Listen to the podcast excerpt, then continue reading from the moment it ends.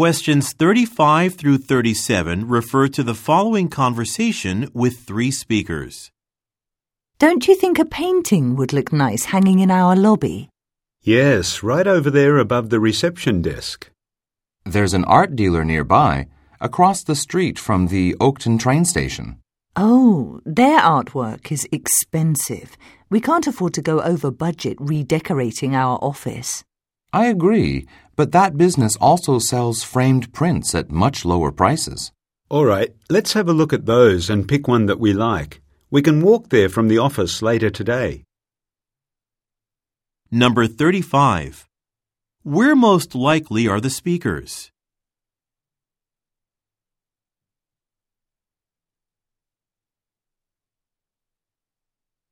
Number 36. What problem does the woman mention?